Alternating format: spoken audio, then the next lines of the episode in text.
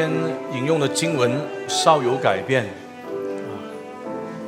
也许我们会用上三个星期的时间来讲解希伯来书，特别是第三章的七到第十一节、十二节，一直到最后一节，然后四章的第一节到第十一节，来谈这个安息，那就是我们谈安息，安息日。呃，最后我们引用的经文，请大家翻开《圣经》新约圣经希伯来书第三章七到第十一节，我们一起来念三章第七到第十一节。我们念完以后，我们请许如慧牧师带领我们做祷告。三章七到第十一节，预备一、二，念。圣灵有话说：你们今日若听他的话，就不可硬着心，像在旷野惹他发怒、试探他的时候一样。在那里，你们的祖宗视我、探我，并且观看我的作为，有四十年之久。所以我厌烦那世代人说，他们心里常常迷糊，竟不晓得我的作为。我就在怒中起誓说，他们断不可进入我的安息。请徐牧师带领祷告。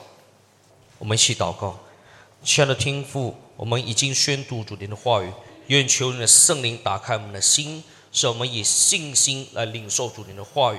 主，我们能特别看到主你节的教导，关于到主日与安息日的教导。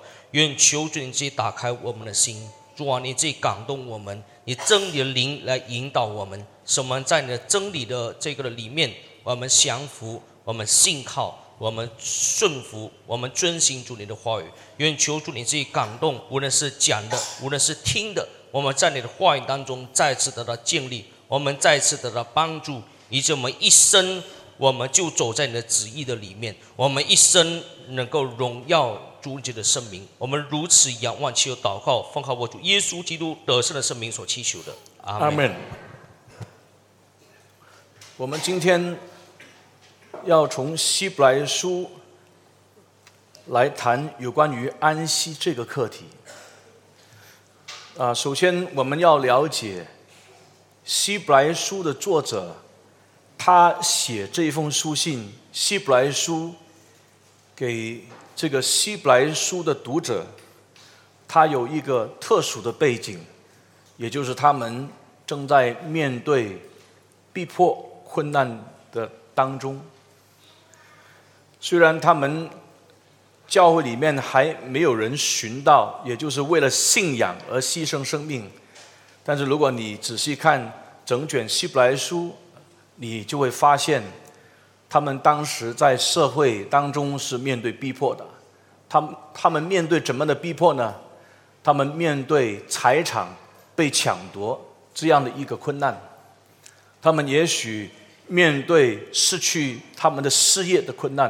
啊，他们在当中面对许多四周围群众。包括犹太人的逼迫，他们从这个会堂被赶出来，他们生活很困难。我们要明白这些的人，你看希伯来书就知道，他们主要是信奉耶稣基督信仰的犹太人。怎么知道呢？整卷的希伯来书用了很多旧约的用词。描述旧约的圣殿、会幕、献祭的礼仪，这一些的用词都是特别针对犹太人而说的。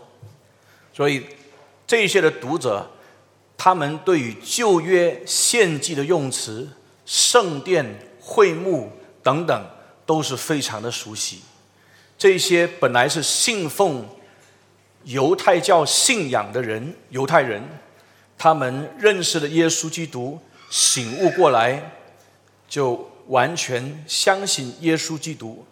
但是呢，他们却是在生活当中面对逼迫。这是希伯来书的作者就是要透过这一封的信来给他们劝勉，因为在他们当中有人可能害怕逼迫，有人可能害怕逼迫到一个地步，怕自己牺牲生命，所以他们有些人可能考虑要离弃耶稣基督的信仰。这样呢，希伯来书的作者在整卷的书信当中就。要求这一些的群众，他们要好好的来抓紧上帝的应许。我们知道，整卷希伯来书有一个很核心的主题，就是要听上帝的话。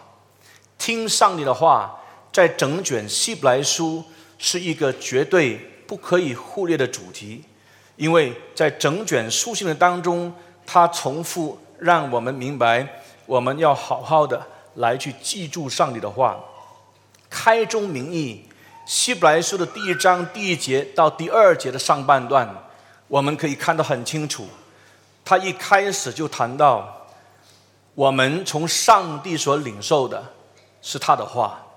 如果你翻开圣经，希伯来书第一章第一节到第二节的上半段，我们可以看见那里记载，神既然在古时。借着众先知多次多方的小玉列祖，就在这末世借着他儿子小玉我们。这个小玉就是说话。我们所相信的上帝，他不但存在，我们所相信的上帝，他是说话的上帝，存在的上帝也是说话的上帝。他是不断的说话，因为他是透过他的话。来要我们去认识他，我们认识上帝是透过认识他的话去认识他，这是一个很关键的原则。我们基督教的信仰不像一些的宗教，好像有一种这个叫做怎么呢？直接来到所谓的神明面前，这是带有非常浓厚的神秘色色彩。这个不是基督教的信仰，基督教的信仰。看重上帝的话，从一开始就是，因为这位的上帝他是说话的上帝，因此呢，话是很重要的，言语是很重要的，言语说话是扮演一个绝对关键的角色。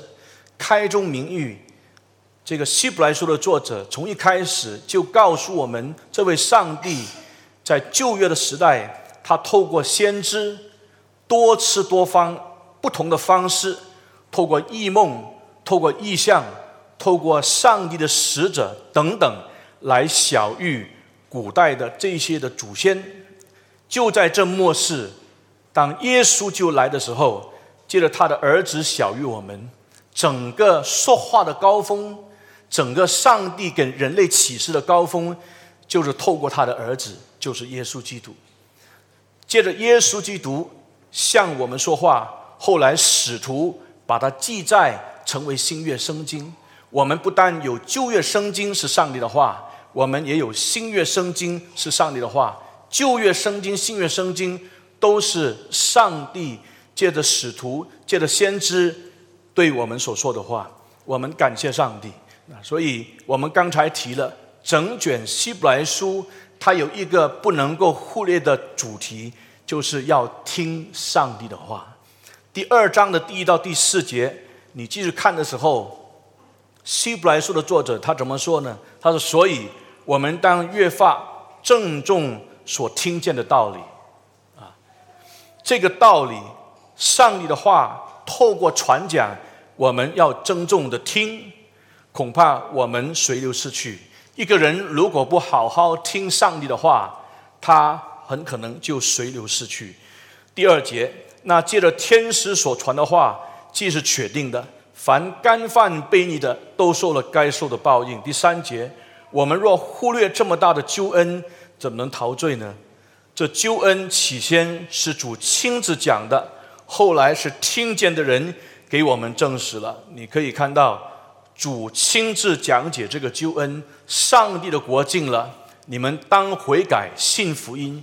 耶稣基督，他从上帝那儿来到这个世界，从永恒界来到这个短暂界，从无限界来到有限界，就是要向我们显明父上帝的心意。他这一直说话，他不但是行神迹、医治、赶鬼，他把上帝的话赐给人类。所以你可以看到，这个救恩起先是主亲自讲的。后来是听见的人给我们证实了，这个听见的人主要就是使徒，使徒从耶稣基督亲耳听见，他们亲手摸过耶稣基督，他们跟耶稣基督活在一起，跟从耶稣基督。那么耶稣基督所讲的话，他们证实了。第二章的第四节，上帝又按自己的旨意用神迹奇事。和白斑的异能，并圣灵的恩赐，同他们做见证。这一些的使徒，他们从耶稣基督领受了使徒的职分，他们亲耳听耶稣基督教训，耶稣基督教训，他们证实了，并且有神迹奇事和白斑的异能来印证他们所听的，他们后来所传讲的是真实的，因为有神迹奇事来印证他们。但是我们今天需不需要用神迹奇事来印证我们听过的福音呢？不需要，因为希伯来书在这里所谈的这个印证是一个过去式的用词，是一个过去式的一个时态 （past tense, aorist tense），所以已经过去了，已经证实了。我们今天不需要去用神迹奇事去证实这个福音，因为过去使徒已经证实了。上帝用神的骑士大能来与他们同在，证实他们所领受的福音、所传讲的福音，就是耶稣基督的福音。我们今天不需要求耶稣再次给我们用神的骑士去证实这个福音。相反的，我们是从圣经所记载，这是上帝的话所记载的这个福音，所记载上帝的话，去好好去认识这位救主。这位耶稣基督，所以你可以看得很清楚。除了所念的这两章呢，从这个第三章的第七节，一直到四章的十三节，整段的经文虽然它是谈到安息，不过它是要当时希伯来书的读者要好好的听上帝的话。那么你看这个第三章的第七节，他提到这个上帝的话就是圣灵的话。这个圣灵的话，你看得很清楚的。第三节他怎么说？圣灵有话说：“你们今日若听他的话，就不可硬着心。”等等等等。你看到他又再一次强调啊，上帝的话、圣灵的话，我们要很注意的听啊。来到十二章的二十五节的上半段，他再一次重复，他说：“你们总要谨慎。”不可欺绝那向你们说的话，等等等等，还有很多的经文啊。那所以我们从这本书，我们得到一个很重要的概念，包括今天的你和我在这里，每一次我们参加崇拜会的时候，我们敬拜上帝，我们要很留心来听上帝的话，因为一个人。他对上帝的话的回应的态度，决定了他生命的前途怎么样。一个人他对上帝的话回应的这个动机，他的这个精神，他整个生命的态度，决定了他人生的命运。这不是开玩笑的。所以希伯来书在这些的信徒面对逼迫、困难。信心动摇，要离弃信仰的当儿，他要严谨了来劝诫这一些的信徒，要紧抓上帝的话，要好好听上帝的话，要紧紧跟着上帝的应许，抓紧上帝的应许，信靠这位救主。从这个第三章第一节，第三章第七节到第十一节这里。希伯来书的读者，他引用了大卫的诗篇，哪一篇呢？就是九十五篇。这个九十五篇就是第七节到第十一节，来去谈到有关于要好好听上帝的话。他这一篇里面呢，他主要是谈安息啊。你看他是什么讲解啊？我要再念一遍，请你注意听这个三十这个第三章七到第十一节，他是引用诗篇九十五篇七到第十一节。圣灵有话说：你们今日若听他的话，就不可硬着心，像在旷野惹他发怒、试探他的时候一样。在那里，你们祖宗试我、探我，并且观看我的作为有四十年之久，所以我厌烦那世代的人说，他们心里常常迷糊，竟不晓得我的作为。我就在怒中起誓说，他们断不可进入我的安息。请听英文 ESV 的版本。Therefore, as the Holy Spirit says, today, if you hear His voice. Do not harden your hearts as in the rebellion on the day of testing in the wilderness, where your fathers put me to test and saw my works for forty years. Therefore I was provoked with that generation and said, They always go astray in their heart. They have not known my ways. As a saw in my raft, they shall not enter my rest. 这是诗篇九十五篇七到十一节，希伯来作者他引用这一篇有一个很重要的原因。那这一篇九十五篇七到十一节所描述的是一个历史事件，是什么历史事件呢？就是以色列出埃及，然后到最后，因为他们的不信，结果在旷野流荡四十年的历史事件。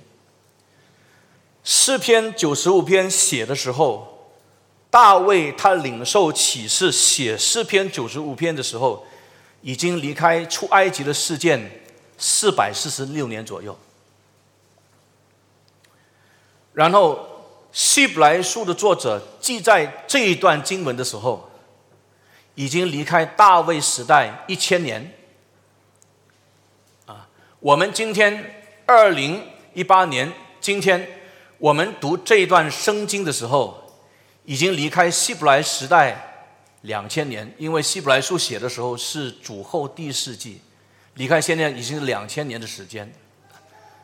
不过呢，你要注意，在这里提到圣灵有话说，这个圣灵有话说，它是现代式的时态 （present tense），意思是告诉我们，上帝的话。不是，已经是被时代所淘汰。上帝的话，因为它是绝对的真理，所以每一个时代的人，都应当好好的听。无论是出埃及的那些的以色列人，或者是诗篇大卫写的时候，他写的那个对象，或者是希伯来书写的时代，或者我们今天的人，我们都要好好听这些的话。因为它是永远上帝的真理，说明上帝的话永远在每一个时代都适合。那我们现在要继续下去。我们刚才说这个历史事件是提到以色列出埃及，因为他们的不幸在旷野流荡四十年的历史事件。我们要知道，当上帝他透过摩西带领以色列民出埃及的时候。上帝行了十个很大的神迹，相信大家都很清楚。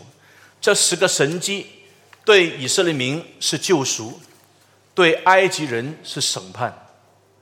这十个神迹是上帝刻意，他行出来的时候是针对埃及人所敬拜的神明，要败坏这些神明，以致让全体以色列民，也让全体。埃及的群众看见，唯独耶和华是真神，唯独这位上帝，他是那位我就是我是的上帝，是永存的上帝，除上帝以外，别无其他的真神。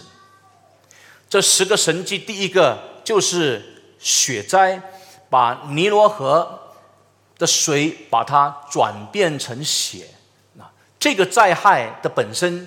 是针对统管尼罗河的神明哈比，H A P I 哈比埃及人他们相信哈比这个埃及的神明，他是统管尼罗河的，统管尼罗河。现在上帝把尼罗河的水把它变成血，哈毕有没有办法把这个已经变成血的水能够转化成清洁的水呢？完全没有办法。这是第一个灾害。第二个灾害是什么灾害呢？第二个灾害就是蛙灾，就是整个埃及地有青蛙从那个河里上来，从水洼的地方上来都是青蛙。这是青蛙进到人的房间，进到皇宫里面。但是你看到，这是特别针对他们一个神明，叫做 Heget，H-E-Q-E-T，Heget。你可以上网去找 Heget，这个埃及的神明，他的头。就是一个青蛙头，啊，他是一个呃，怎么呢？统管整个埃及地繁殖丰盛的女神，他们用青蛙来去代表，所以你可以看到青蛙的神明，它可以统统治这个青蛙，应该可以叫青蛙离离开，但是你发现完全没有办法，青蛙不能离开，除非上帝借着摩西吩咐这些青蛙。啊，就是死掉，离开他们才可以离开，这是第二个灾害。第三个灾害是什么呢？第三三个灾害是失灾，这个 lies 啊，针对他们一个很特别的神明，叫做 Geb，G-E-B，Geb 啊，这个神明是统管土地的神明啊，统管土地的神明啊，我们知道可以统管整个。这个这个来的是灾，因为上帝借着摩西用那个杖在地土这个搅起来的时候，你可以看到那个灰尘很多，然后就产生这个湿纸，那进到这个人的呃这个这个身体上面，所以你可以看到这个施灾的第三个这个灾害，你看到埃及的神明没有办法可以除去。第四个灾害呢，蝇灾啊，苍蝇的蝇啊，针对他们一个神明是。KABRI，KEPRI，KABRI Kabri 这个神明的头是一个甲虫的头啊啊，甲虫啊，beetles 啊，或者有些时候你发现他把这个神明的头啊，把它描述成是一个苍蝇的头，是针对他们的神明啊，他是统管这些的昆虫的，结果你发现没有办法除去这个灾害。第五个呢？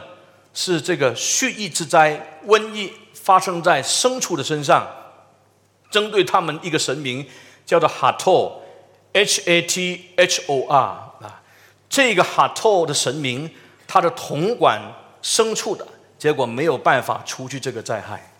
第六个是疮灾，人的身体生疮，针对的神明是 Isis，这个跟中东 Isis 没有关系。ISIS 一模一样，ISIS 没有关系啊。这个是统管啊医药的神的女神啊，她是医治的女神。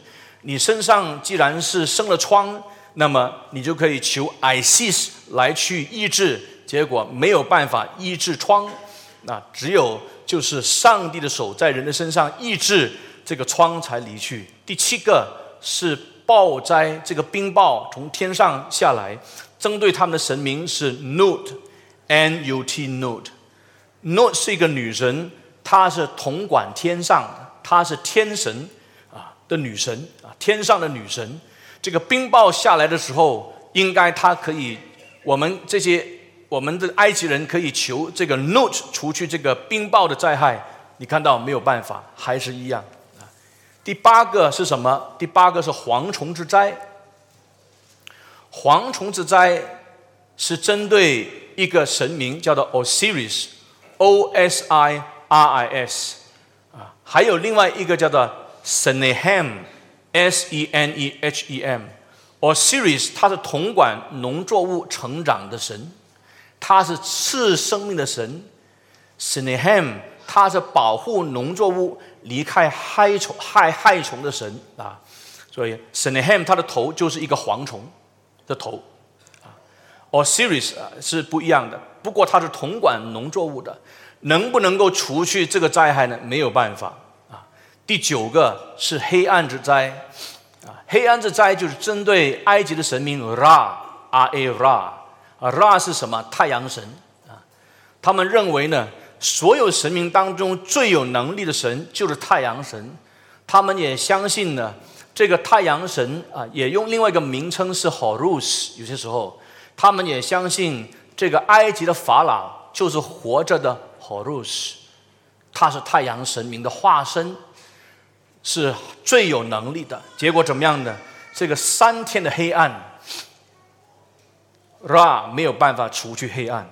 最后一个就是叫头生的被杀啊，回去啊，这个 Osiris 他既然是统管生命的神明的话，他为什么不能断绝啊？就是呃制止，就是头生的被杀呢？你看到头生的，无论是儿子，无论是这个生出头生的都是被杀啊！还有这个统管死人的神 Anubis，他的头就是一个豺狼的头。Anubis 他是统管死人的，因为埃及人相信这些的豺狼，他们常常在坟墓来寻找尸体啊。后来他们的传说演变成相信 Anubis 豺狼就是他们统管死人的神。还有法老。他是整个埃及最有权柄的，他是那个王，他也是 Horus 的化身，他是最有能力的，没有办法阻止头生的被杀。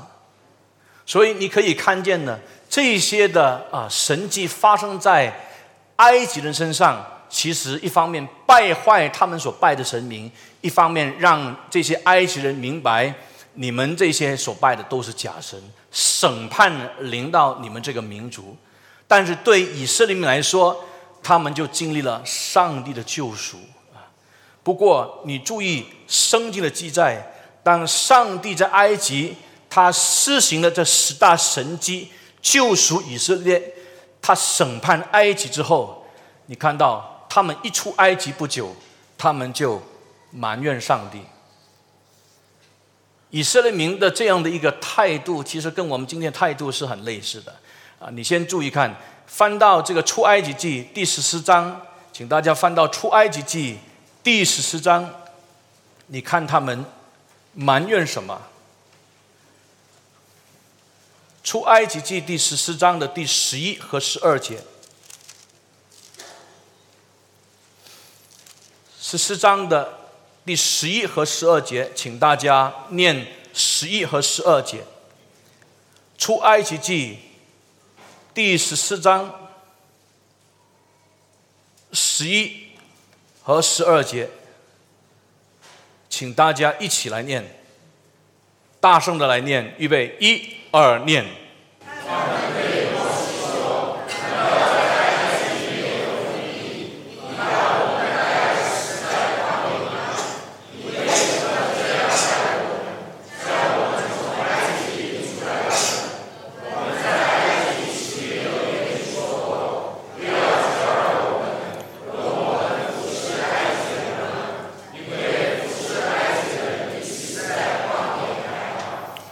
当他们快要过红海，后有埃及的追兵，因为他们没有相信上帝的应许，结果前有红海，后有埃及追兵，他们就开始埋怨上帝。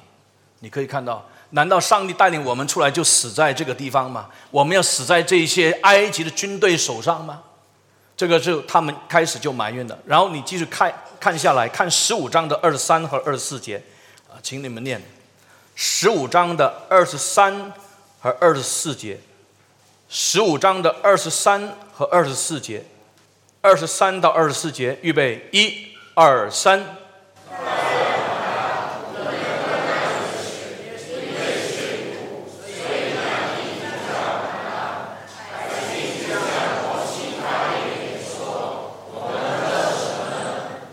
所以你可以看到，他们就开始埋怨。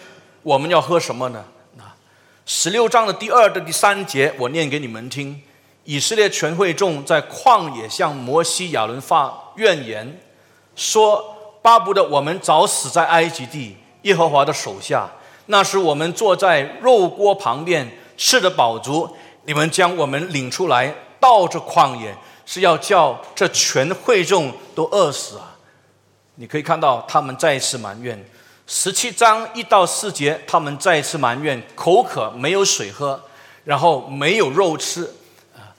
因为上帝赐给他们这个玛纳，他们吃来吃去啊，他们可以去啊，这个什么呢？本缸烤啊。或者是水煮啊，吃来吃去就是那几道啊，吃来吃去吃久了之后就厌了，他们就埋怨说没有肉吃啊。后来上帝就赐给他们鹌鹑啊，这个早上出来的时候，他们来去呃收集这个玛纳，这个傍晚的时候，上帝就赐给他们鹌鹑来吃，这样来去照顾他们啊。不过你看到这个群众，他们一直。在面对一些困难的时候呢，他们就一直埋怨上帝，跟我们很像。到了民数记十四章的时候，我相信大家都记得，他还他们已经是新一代的以色列民，还没有进入迦南应许之地以前，派了十个探子、十二个探子进去迦南地，从最北、最南部的地方一直到最北部的地方，他们去探测这个地方。他们回来说，这的确是一个牛奶与蜜之地。只有两个人说要进去，一个是加勒，一个是约书亚。其他十个探子，我们都知道，他们就报不幸的信息，因为他们发现，在迦南地里面有这个亚拿族。亚拿族他的身体很高大啊，圣经里面记载，这些以色列民把他描述成。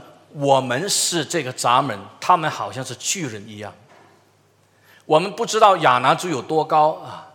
有些人说他的这个高度就是接近我们今天的七八尺到十一尺，这样的一个记载，那是按按照一些呃，我找到一些考古学的这些资料，非常的高大啊，你很难想象七八尺这么高大，我们才五六尺，相距很很大。这些人他们是身体力壮，以色列民他们手无寸铁，他们怎么去对抗？不过呢，我们要了解这个约书亚还有加勒，他们不是看现象，他们不是因为看见这些亚拿族，不是因为他们有武器强壮，我们就不可以进去。你发现这个加勒还有约书亚，他们说要进去的原因。就是因为他们紧抓上帝的应许，如果上帝与他们同在，亚拿族还有其他的民族根本不是问题。可是他们这些以色列民，他们不是紧抓上帝的应许，他们对上帝的话是不信，因为不信，所以就不听上帝的话。不听上帝的话，他们用他们自己的人生经验去分析目前这种政治的情况，分析目前这种的危机。他们认为我们一定不可以进去，一进去一定死路一条。这个就是以色列民，你看到他们在过去出埃及的这个历史事件看得很清楚。一句话就是不信上帝的话，不信上帝的话所带来的就是生命的危机，甚至我们会失去生命。亲爱的弟兄姊妹，我们今天也一样。我们好像以色列民，我们也在我们人生的旷野的当中受考验。如果你说以色列民当时出埃及在旷野，那是怎么的一段日子？那是上帝考验他们的日子。在他们出埃及进入旷野，还没有进到这个应许之地，在旷野的旅程里面，充满着考验。你可以看见救赎的过程里面。有一个绝对的必须，就是考验。这个考验没有办法逃避。连耶稣基督来的时候，圣经告诉我们说，他虽然为儿子，可是他也是在面对上帝的考验，到最后谁会顺从，他才可以成为他要救赎的人永远得救的根源。如果是这样的话，我们明白，我们这些蒙救赎、新耶稣的人。在我们人生的旷野里面，我们是面对考验；他们面对的、面向的是应许之地。我们今天在人生旷野所面向的是新天新地，因为我们还没有到那个终极成全的那个那个那个境界，就是新天新地。当时以色列民在旷野，他们要朝向、迈向迦南的应许之地。我们今天做基督徒，我们相信耶稣基督的人，其实我们也一样，在人生的旷野，我们是迈向新天新地。上帝在旷野考验以色列民，考验什么？听不听他的话？上帝今天在我们人生旷野里面，他也考验我们，是不是听他的话？还是听自己的话，还是看我们人生的经验啊？看我们过去的人生经验，听别人的话，而不是听上帝的话。这是我们生命的考验。这样，我们千万不要太惊讶。如果在我们人生的旷野考验的过程里面，比方说，上帝许可有一天我们健康失去的时候，请问？你还愿不愿意相信他的话？我们说是很容易，等到我们的健康失去，比方说，我们如果真的患绝绝症、患癌症，我们是不是依然还是相信上帝的话？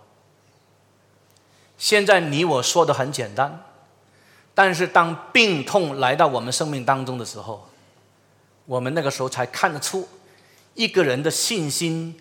到底是信上帝的话，还是不信上帝的话？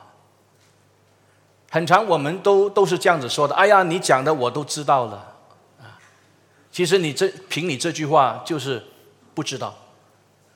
很多人他只是头脑上他知道很多归正神学的这个学士，很多这些神学他都知道，圣经的话他都知道。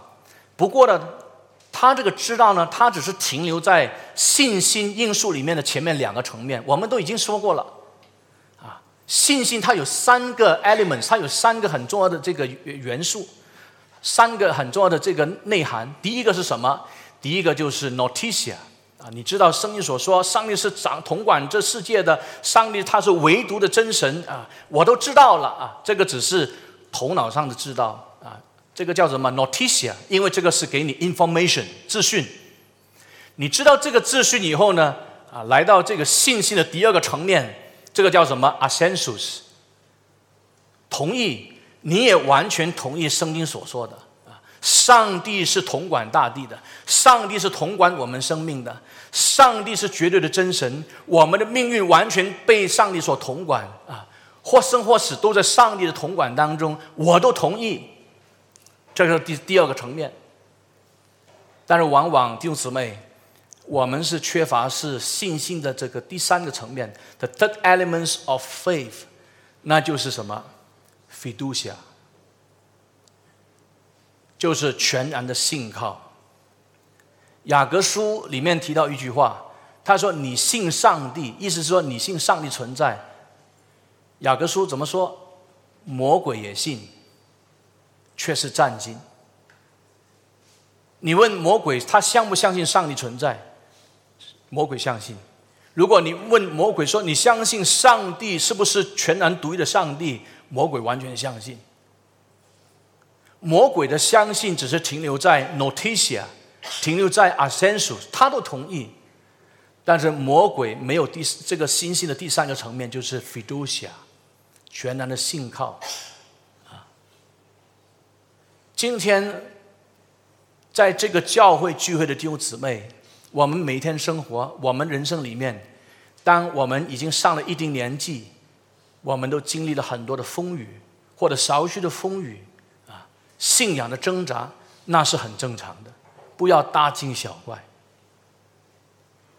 不过呢，这一些的风雨，这一些信仰的挣扎，我们知道。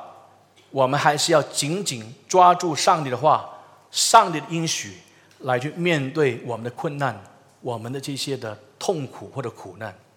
好像以色列民一样，他们紧抓上帝的应许的时候，他们就可以勇往直前；他们对上帝的话不信的时候，他们就变成被上帝所脱去。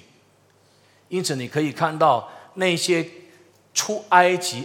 二十岁以上的以色列民，他们绝大部分的都是不信上帝的应许，他们就死在旷野，没有办法进到这个应许之地。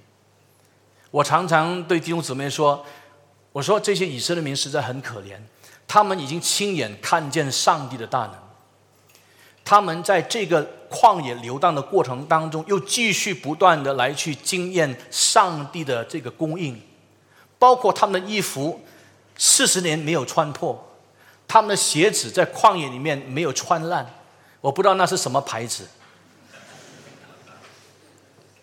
那是上帝给他们很特殊的恩典，啊，有哪一件衣服穿四十年不烂的？你举手一下。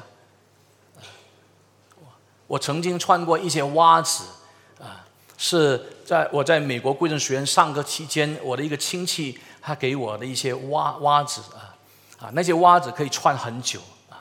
穿了大概有差不多呃七八年的时间啊，很耐很耐穿啊，白色的袜子啊。不过你看到最后还是没有办法能够继续下去。四十年在旷野，上帝供应他们吃，上帝供应他们喝，上帝照顾他们的身体，上帝照顾他们的信仰，上帝供应他们家庭他们的衣着。他们的鞋子全部都是上帝所供应，但是你却可以看到这个民族一直不断的去埋怨上帝。我们要从他们的这个例子，成为我们今天基督徒的警戒。希伯来书的作者，他其实就是引用这个历史事件，来向当时希伯来书的读者来给他们一个警戒。原因是他们同样面对一些困难逼迫的时候，他们开始就要离弃信仰吗？所以希伯来书的作者要严严的来警戒他们，免得到最后他们没有办法可以进入上帝终极的安息、永远的安息。今天我们也一样，你知不知道？当我们在分析任何我们面对的苦难。如果不是用上帝的话来去支撑的话，我们往往就会掉入一种陷阱，就是用我们的经验、我们的思想，从别人的看法来去看我们面面对这个困难，然后用人的方法来去解决我们的问题，结果一定是死路一条。那如果我们不相信的话，我们继续在这个问题里面。一直在转，一直在转，然后从这个问题好像看来又解决一些问题，可是没有完全解决那个问题，又继续往前走。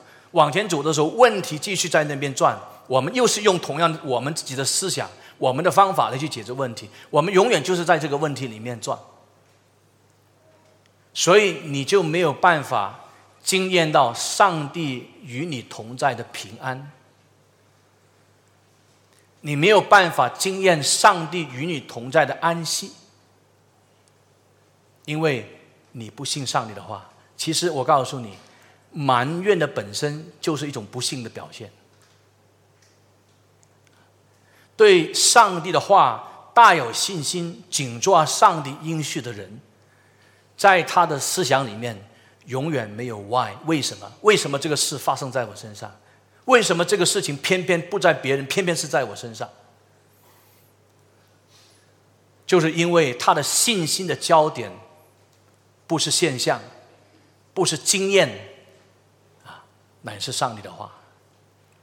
凡是把信心建造在上帝的话，它一定是稳定，好像一个最稳固的锚，啪，它一打下去的时候就完全稳固。不会怕人生失去方向，这个人生的锚啊，就是上帝的话。这个人生的锚，我们打下去的时候，我们可以以不动来面对很多这个事情的变动，啊，以不变应万变，这个是牢固的啊，来引导我们，这个就成为我们信仰的根基啊。很多人不相信，比方说，我现在举一个例子。当你你结婚了，如果你你有孩子啊，然后这个做太太的，因为有了孩子啊，我们通常都会鼓励做太太。现在你有了孩子，你这个孩子啊，就不要交给别人来管，不要交给我们的爸爸妈妈管，不是交给保姆管，不要交给印尼女佣管，不是交给那些 nursery 来管，是我们父母亲自己来管。上帝把这个孩子赐给我们，就是要我们好好去照顾他们，他们是我们的产业。啊，除非啊，除非是真的是经济太困难了，没有办法，在暂时。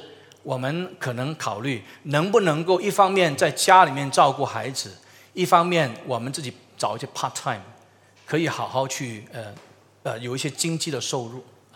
那么这样子可以帮补家庭的一些需要啊。再真的不得已的话，我们才交给可靠的，比方说一些敬畏上帝的基督徒或者一些 nursery 交给他们才管啊。真的不得已这情况之下，不过基本上如果可以，我们自己管。原因是父母亲责无旁贷，就是好好来教育孩子认识上帝、敬畏上帝。但是今天我们看到，在吉隆坡也好，在其他一些地方也好，特别在大都会啊，很多这些有孩子的家庭、年轻的家庭，他们其实也不一定是因为经济的绝对的需要，只是因为，比方说那个女的，可能她感到我自己已经是。读了这么多的书，有这个专业，我一定要出去找工作。我不可以成为呃整天就是在家里面呃在厨房里面或者在家里面照顾这个孩子的这样一个妇女，好像觉得自己没有成就感，没有那个那个好像呃得到自己那种满足感，没有得到好像应该有的地位。我读了这么多书，不过你要注意，当我们这个想法。这样来牵引我们的时候，我们要知道这个想法不是圣经的，因为圣经所提供给我们的世界观，就是要我们好好去管理我们的孩子。如果我们孩子是交给 nursery、交给保姆、交给我们的这个父母亲，他们清不清楚圣经原则？他们对圣经原则严谨不严谨？你说连我们自己也不严谨。那如果我们不严谨，我们就要继续来学习怎么样来好好来教养我们的儿女，而不是假借别人。今天社会很多的问题，现在很多的年轻人，你看到他都不服权柄。我告诉你，就是我们家里面，我们父母亲逝者啊，我们没有好好敬畏敬畏上帝的缘故，好好教我们的孩子。我最近读 Paul Washer 他管教孩子的这个看法。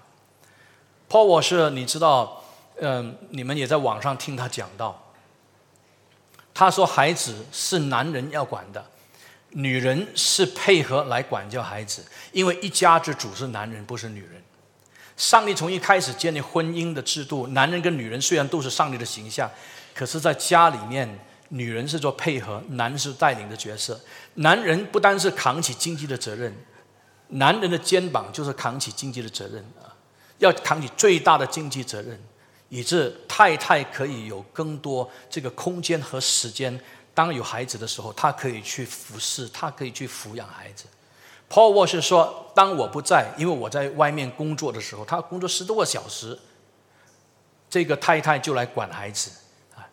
但是当我回到家以后，管孩子的事就要交给我来管，因为我要跟我的孩子沟通。”啊很多男人回到家的时候就是看电视，回到家的时候就是看 Facebook，回到家就看手机，回到家的时候可能打打这个电电玩，回到家可能就是想想就是呃就是舒服舒畅，我们什么都不管。Paul 我说不是，Paul 我是说不可以的。我们男人回到家里面，我们就好好跟我们的孩子建立关系。我们要好好认识我们的孩子，所以说花很多时间在家里面跟孩子沟通。因为你跟孩子沟通的过程当中的时候，你就可以把圣经的世界观、圣经的原则来从小灌输给你的孩子。这个权、这个权柄、这个权利是谁的？是我们男人的，不是我们太太。回到家以后怎么累，我们还是要跟孩子沟通啊，跟孩子建立密切的关系。Paul 我是他说他一个方法，他为了要增加他跟孩子的这个感情和认识，并且要影响他的孩子，他就约跟孩子约时间啊。他有两个男生，一个女生，好像是这样。他是单独跟他的这个儿子出去，单独跟他的女儿出去。为什么要单独呢？因为你在单独的过程当中，你就可以一对一，你跟他沟通，你好好认识他，他好好跟你分享，建立这个关系。他不会一大堆呃带出去，当然有些时候是，但是他他呃基本上他要强调的是，他会单独跟他的儿子、跟女儿出去。他的朋友问他说：“啊，你带你的儿子去钓鱼，我也跟着一起。”他说：“不，不可以，因为如果我跟你还有你的儿子出去的话，那你的儿子跟我的儿子谈话，我跟你谈话，他你跟我谈话，我们就没有办法跟我们的儿子单独谈话。”所以他十年如一日，他这样来去，就是跟他的孩子建立关系。那你就可以明白，一个家里面做男人的。他清楚生经原则，他就可以继续将这个生生经的这个这个原则、生经的世界观，慢慢的来灌输给他孩子。因为我们都很希望我们的孩子认识上帝、敬畏上帝，到老不偏离主的道。哪怕那一天我们年老的时候，我们看见我们的孩子啊，不单他的对这个社会有贡献，最使我们年老的时候得到安慰的是，因为我们每一个孩子都敬畏上帝。当你的孩子、我们的孩子敬畏上帝，你把他放到哪里去的时候都很安全。当你的孩子不敬畏上帝的时候，就算你二十四小时跟着他都不安全。他在你面前好像扮得很乖乖、乖乖的儿子、乖乖的女儿，可能一出到外面的时候，他是另外一个样。所以，如果我们相信是这样的一个方法。去带领我们的孩子。那我们的太太如果是有孩子以后，就不需要出去工作，因为她要专心来去管教孩子，她要管理孩子。呃，如果你说一个家庭里面很多每个月都有很多呃需要我们付的费用，那我们就要分析一下这些需要付的费用是不是可以减少呢？比方说，如果一个一对年轻的夫妇，他有了孩子，啊，现在这个费用太大，原因是因为他不单有自己的房子要去供，他还有另外两所的房子要他去他去供。当然，你需要很多的钱。问题是你管教孩子，你亲自来管教孩子，跟你现在要供两个房子，哪一个重要？你说这两个房子以后是要呃给给我的孩子储蓄，或者以后要要做什么？怎么？那个是以后。现在目前是你的孩子已经出来了，你要怎么样管你的孩子？跟那两两栋房子，你现在要用很多钱去供。你一对比的时候，就看出哪一个价值比较高，哪一个先，哪一个后。当然是管教孩子最最重要的。所以我们就要把那两个房子把它把它卖掉。我们都买很多的 insurance。我不是说你不买 insurance，你可以买 insurance，但是我们买太多 insurance，可能就有很多的这个钱，是不是我们可以减少？啊，当孩子生病的时候，我们就没有这个保护，你可以替他买，但是我们买很多，啊，也不会买，所以买错，买了一大堆，所以我们每个月那个开支就感到不足不足够啊，需要去赚更多的钱，我们就忽略管教孩子。结果我们就被这些呃，就是问题所捆住，我们压力很大。这个压力很大的时候，我告诉你，也影响我们的侍奉。啊，我们里面已经没有力气了。因为你知道为什么没有力气呢？因为我们没有听上帝的话。不听上帝的话的人，他整个生命当中只能够用自己的力气去做工。听上帝的话的人，他有上帝的灵与他同在，他是依靠上帝来做工，完全两个两个样，所以就让他工作很多，工作很繁忙啊，担子很重。你看到他的这个承受的压力度很大，因为这个不是他自己能的，这个是上帝的能力在他的身上啊。当然每一个都不是唐从容，不过你可以发现啊，这些真正依靠上帝做工的人。这个力量是从上帝而来，不是他自己有的。但是，当我们不听上帝的话来处理我们生活的问题，我们整天就面对这个压力、那个压力、这个问题、那个问题，完全就失去了那个内在的安息，失去了那个内在的平安，就是在在问题里面一直转，一直转，一直转。我告诉你，直到我们愿意听上帝的话的时候，我们才可以从这种困境当中被释放出来。我们今天的问题当然不会好像希伯来书这里的问题很严重，因为他们有一些人，他们甚至要离弃信仰。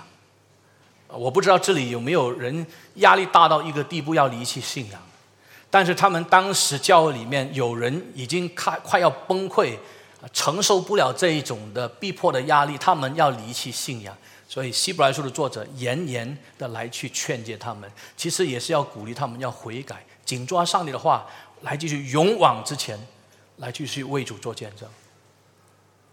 所以这个历史事件是成为我们今天的警戒。那所以圣经告诉我们说，因为他们这个不信的时候，上帝说：“我就在怒中起誓说，他们断不可进入我的安息。”我相信在这里绝大部分的人，我们是真正重生得救、信耶稣的人。我们过去已经经历耶稣基督赦罪的平安。今天我们要强调是，我们要好像这段话所说的，我们要好好的听上帝的话，因为好好听上帝的话的人，常常可以继续来经历上帝同在的安息。常常听上帝话的人，我们虽然经过不同的风浪，面对可能在前面这个大风大浪，但是因为我们有安稳上帝在安稳在上帝话这个基础上。我们永远都不惧怕，那是我们下来第二堂的信息。从十二节开始，我们要继续谈下去。我盼望在这里听到的弟兄姊妹，你听完这一段以后，一方面我们反思，我们在处理我们每天的生活，无论是工作、家庭、我们的事业、我们的孩子等等。请问那是圣经原则，还是那不是圣经原则？请问我们对圣经的态度是信？还是不信？请问，当我们面人人生面对不同困难的时候，我们是不是常常埋怨上帝？啊，埋怨上帝是不幸的表现。信上帝和他应许的人，我们就知道焦点在这里。虽然我们面对很多的苦难、痛苦，但是我们知道这是我们安稳，因为我们知道上帝永远都不说谎，他的启示、他的应许都是真实的，永不改变。他是全然信实可靠的上帝，愿上帝赐福我们。我们站起来祷告。